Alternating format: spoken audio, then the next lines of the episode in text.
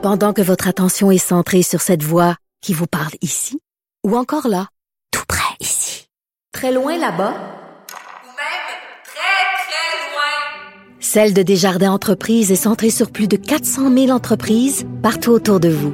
Depuis plus de 120 ans, nos équipes dédiées accompagnent les entrepreneurs d'ici à chaque étape pour qu'ils puissent rester centrés sur ce qui compte, la croissance de leur entreprise.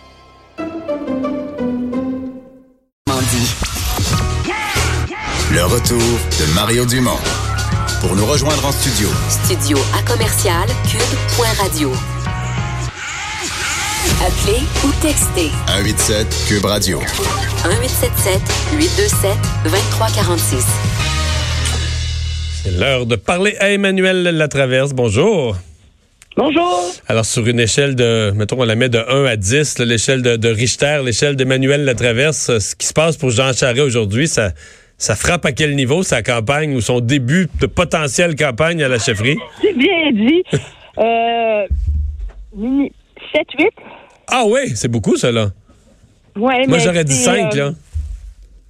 Ah oui, mais tu vois, on n'a pas la. c'est intéressant. Mais faut dire Euh, que moi, j'ai- comme acquis avec les années euh, l'idée que Jean Charest était flon, là, que rien l'atteint vraiment ou l'affecte vraiment, puis qu'il s'en fout, puis que le lendemain, on Ah, passe à d'autres choses. puis- Peut-être. Moi, je vais dire, c'est. Euh, toutes les années où ces allégations-là ont eu lieu, j'étais à.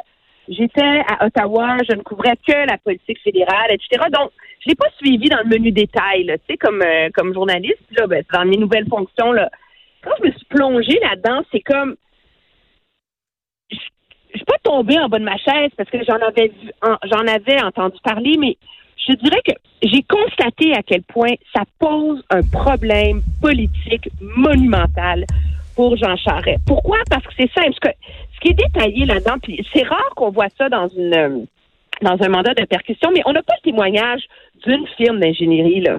Il y en a, je veux dire, elles sont presque toutes là, là, les unes après les autres, tu sais. SNC, Desso, BPR, RSW, Pomerlo, Borsellino, Texul, Jeanne Bito, j'en passe, j'en passe.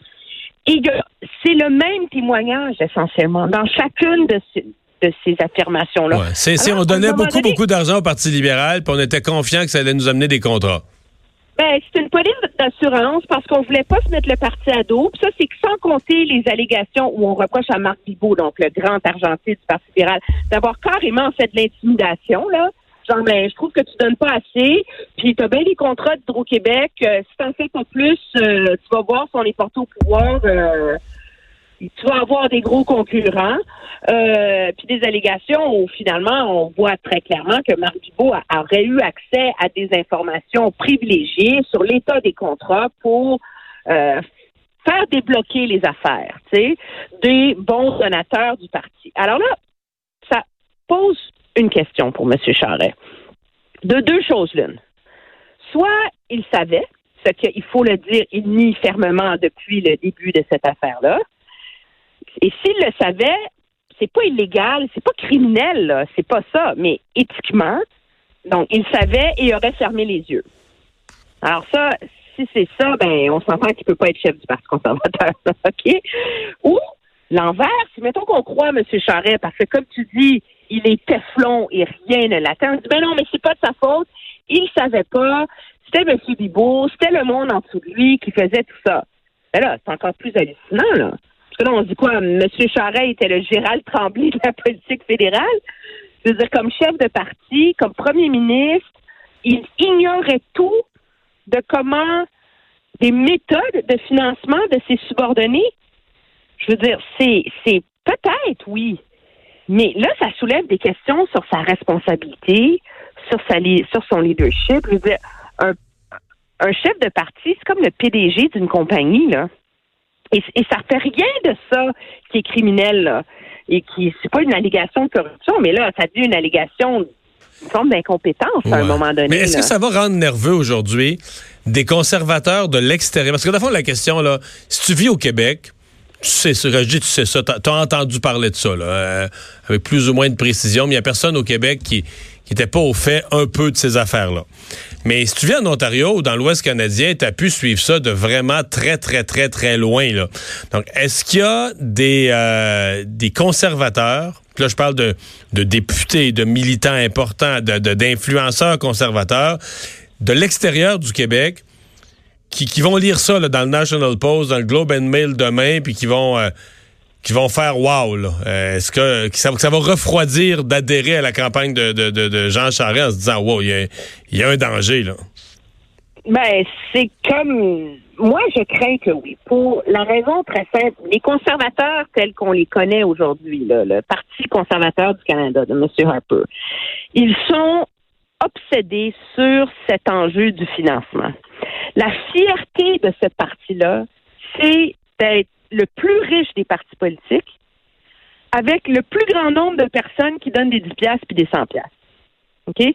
Alors, c'est anathème à la culture de ce parti-là, cette idée du financement avec des gros chèques. OK? Numéro un.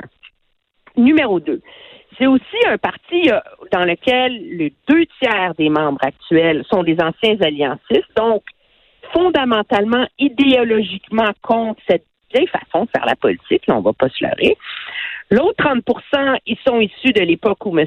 Harper était chef. M. Harper, qui était tellement obsédé qu'il remboursait ses billets pour aller voir une game de hockey aux Olympiques comme premier ministre. là. Alors, il y a comme une culture de ça dans l'esprit et dans le cœur des membres. Là. Les membres, c'est les militants, c'est eux qui, tu sais, que c'est, c'est l'huile de coude là, de ce parti-là. Là. Alors, est-ce que ces gens-là vont dire, ben, ah, ça s'est passé au Québec, c'est pas grave, ils ne savaient pas? J'ai de la misère à m'imaginer qu'ils soient à l'aise avec ça. J'ai de la misère à m'imaginer qu'à partir du moment où ces informations-là deviennent publiques de manière aussi crue, que les députés se sentent à l'aise de devenir solidaires de M. Charest.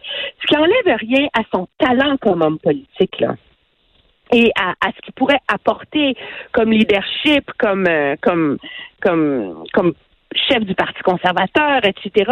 Mais en termes d'éthique et de et de leadership éthique, ça pose problème de manière assez fondamentale, tu sais. Euh, et si ce document-là avait pas été rendu public, je pense qu'il y aurait eu moyen de surmonter la, la vague d'allégations. Euh, parce que c'est loin, parce que tout le monde va pas aller là. Mais là, c'est noir sur blanc et on s'entend, là, les journalistes du Canada anglais, il y en a bien certains qui vont se mettre à les lire, ces documents-là. Là. Et là, c'est comme si on repart le scandale à zéro pour M. Charret dans l'opinion publique au Canada anglais. Ouais, à suivre. Merci Emmanuel. Ça me fait plaisir. Au revoir. au revoir. Alors Vincent, euh, on a eu durant l'émission l'identité de cette euh, dame euh, qui a été assassinée à Mascouche durant la nuit. Oui, une histoire troublante. Jaël Quentin, donc, euh, retrouvée morte dans le courant de la nuit, 4 heures du matin, mère de six enfants qui étaient dans la résidence. hein. et euh, bon, l'autre, euh, bon, adulte était, a été blessé. Et pour l'instant, les policiers qui n'excluent rien, quoi qu'on pense qu'un possible tro- une troisième personne, une tierce personne pourrait être responsable des actes. Alors, l'enquête se poursuit, mais, eu, vraiment particulière. Pas d'arrestation encore, non. Merci Vincent, merci à vous d'avoir euh, été là. On vous retrouve pour deux heures d'actualité, comme d'habitude, demain 15h en direct du